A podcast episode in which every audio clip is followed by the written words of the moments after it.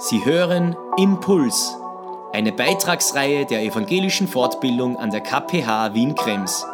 Mein Name ist Siegfried Kröpfel. Ich führe Interviews, zeichne Vorträge auf und führe Gespräche mit Menschen, die mit ihren Schwerpunkten den religiösen Bildungsprozess berühren und bereichern. Kompakt, prägnant und effektiv. Lassen Sie sich inspirieren, persönlich und im Blick auf Ihre Arbeit.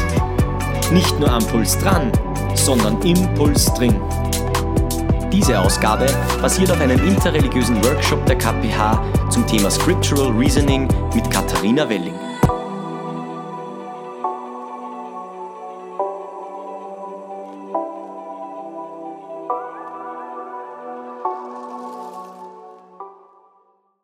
Beim Scriptural Reasoning handelt es sich ursprünglich um eine jüdische Praxis, und zwar resultierte die daraus, dass jüdische Gelehrte, Philosophen und Theologen nach der Shoah versuchten, neue Ausdrucksformen des jüdischen Glaubens zu finden. Und das Ganze erfolgte basierend auf Texten der hebräischen Bibel, des Talmuds und der westlichen Philosophie. Mit wachsendem Religionsplural kam es dazu, dass mit Beginn der 1990er Jahre der Dialog geöffnet wurde für christliche Theologen und Theologinnen und ab etwa 2001 auch ein wenig als Folge der Anschläge vom 11. September nahmen zunehmend auch muslimische Gelehrte an den Dialogen teil. Und ab jetzt standen Ausschnitte aus den heiligen Schriften, die thematisch miteinander verbunden waren, als äh, Textgrundlage im Fokus dieser Dialoge. Deshalb spricht man von einer Practice of Interreligious Reading. Also zusammengefasst handelt es sich um eine Methode zum dialogischen Austausch zwischen Personen verschiedener Religionsgemeinschaften basierend auf Textausschnitten der jeweiligen Schriften. In diesem Zusammenhang ist in der Theorie immer von einem sogenannten Respectful Disagreement die Rede. Das heißt, in dem Moment, in dem gemeinsam Scriptural Reasoning ähm, praktiziert wird, hat jede und jeder Teilnehmer das Recht, die Textausschnitte individuell aus der Innenperspektive ihres oder seines Glaubens zu durchdringen, sowie Überlegungen mitzuteilen und auch zur Diskussion zu stellen. Ziel ist es also nicht, dass im Rahmen des Scriptural Reasoning ähm, ein Konsens erlangt wird oder ein Final Meaning für die Interpretation der Textausschnitte ähm, erarbeitet wird, mit dem, ich sag mal, jeder Anwesende leben kann, sondern es geht darum, ein besseres Verständnis der oder des religiös anderen und der entsprechenden Schrift zu entwickeln und auch die eigene Religion in der Konfrontation mit dem Fremden aus einer erweiterten Perspektive zu reflektieren. Und im besten Fall kann dann eine freundschaftliche Beziehung oder zumindest eine wertschätzende Beziehung zum oder zu religiös anderen aufgebaut werden. Hier ist in der Theorie häufig der Begriff Risky Friendship verwendet worden. Um diese Dynamik ähm, zu veranschaulichen, wird in der Theorie immer diese Metapher benutzt, ähm, die Sie dort jetzt ähm, abgebildet sehen. Da haben wir einmal das Haus als Basecamp, der Ort, wo die Identität, religiöse Identität des Einzelnen grundgelegt wird. Hier ähm, lernt man die jeweilige Schrift kennen, man wird mit Traditionen und Ritualen vertraut gemacht und dann begibt man sich ganz von automatisch im Laufe seines Lebens auf eine sogenannte spirituelle Reise, in der man die Haltung zur eigenen Religion vertieft. Man hinterfragt sie gegebenenfalls, distanziert man sich auch mal, begründet sie neu, äh, entwickelt seinen persönlichen Glauben weiter. Ja, und dann kommt es im Laufe der, dieser sogenannten Reise immer wieder zur Begegnung mit dem religiös anderen. So auch im Falle des Scriptural Reasonings, das hier in Verbindung oder als Symbol des Zeltes ähm, dargestellt wird. In diesem Zelt, also im Scriptural Reasoning, ähm, bezieht er einzelne zwei Rollen. Zum einen ist er Gast in der Religion und in der Tradition des religiös anderen und zum anderen ist er aber auch Gastgeber oder Gastgeberin im eigenen Kontext.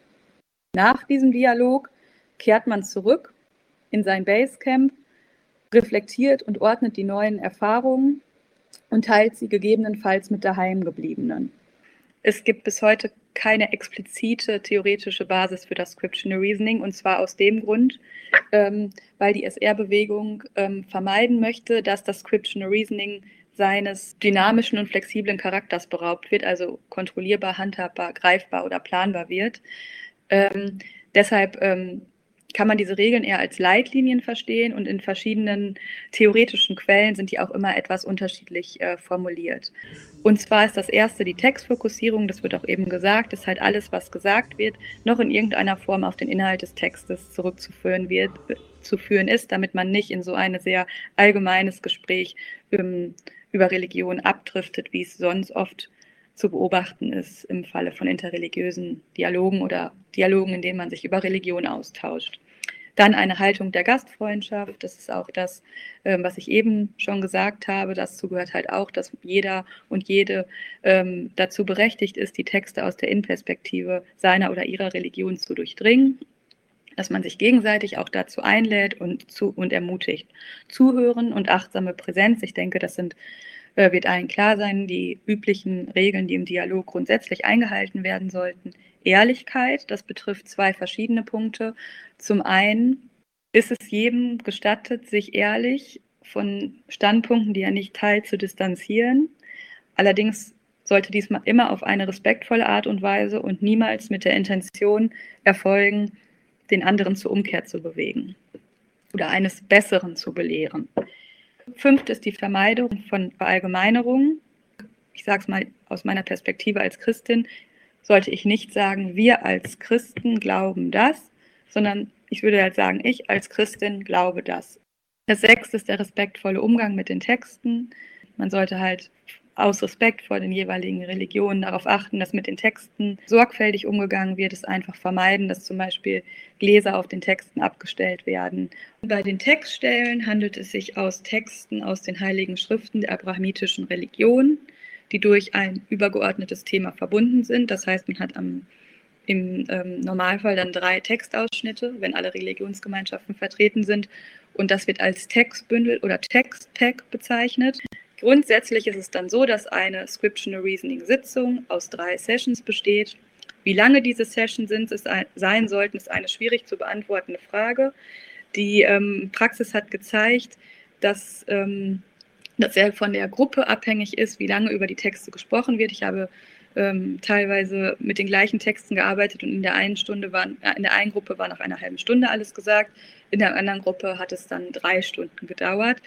Ja, und in jeder Session steht dann ein Textausschnitt aus dem jeweiligen religiösen Kontext im Fokus. Dann nochmal einmal zur Rollenverteilung und zum Ablauf äh, der Session. Ähm, auch da gibt es leichte Abweichungen in der Theorie. Das ist jetzt die Art und Weise, wie ich immer gearbeitet habe. Und zwar gibt es hier die Rolle des Conveners, das ist der sogenannte Leiter der Diskussion.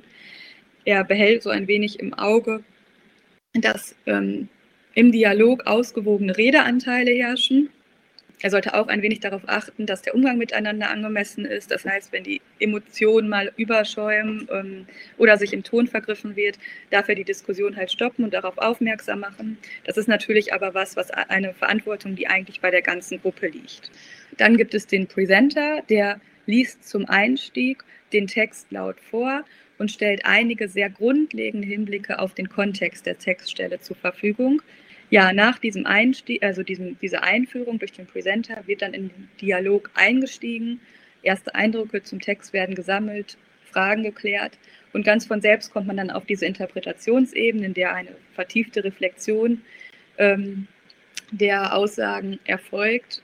Und man kann dann auch beobachten, dass zunehmend halt auch ähm, Beziehungen zwischen den Erkenntnissen aus den einzelnen Sessions hergestellt werden. Und zum Abschluss hat es sich meiner Erfahrung nach als sinnvoll erwiesen, also dass am Ende jeder Session, um das Ganze auch so ein bisschen abzurunden und zum Abschluss zu bringen, jeder einmal vielleicht einige neue Erkenntnisse formuliert.